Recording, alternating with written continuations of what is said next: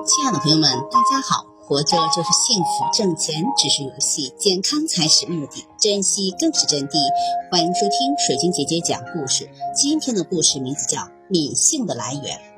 春秋时，鲁国庆夫作乱，先是杀死了庄公之子班，立庄公令子启即位。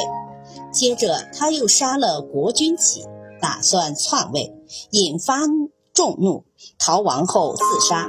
鲁国王君开谥号为闵，即鲁闵公，后代子孙遂以闵为姓。